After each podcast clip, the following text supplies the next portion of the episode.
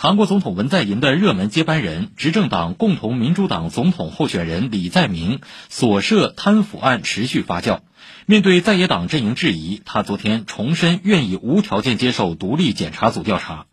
李在明所涉贪腐案发生在位于首尔以南的京畿道城南市，检方和警方怀疑，当地2015年一个地产开发项目中，一家名不见经传的投资公司可能通过贿赂政府官员、国会议员等有影响力的人物拿下这一项目，进而获得相当于投资额千倍的巨额利润。李在明当时担任城南市市长。案件关键人物之一，负责这一项目的前城南城市开发公社企划本部长刘东圭，曾是李在明的助手，已因受贿罪被起诉。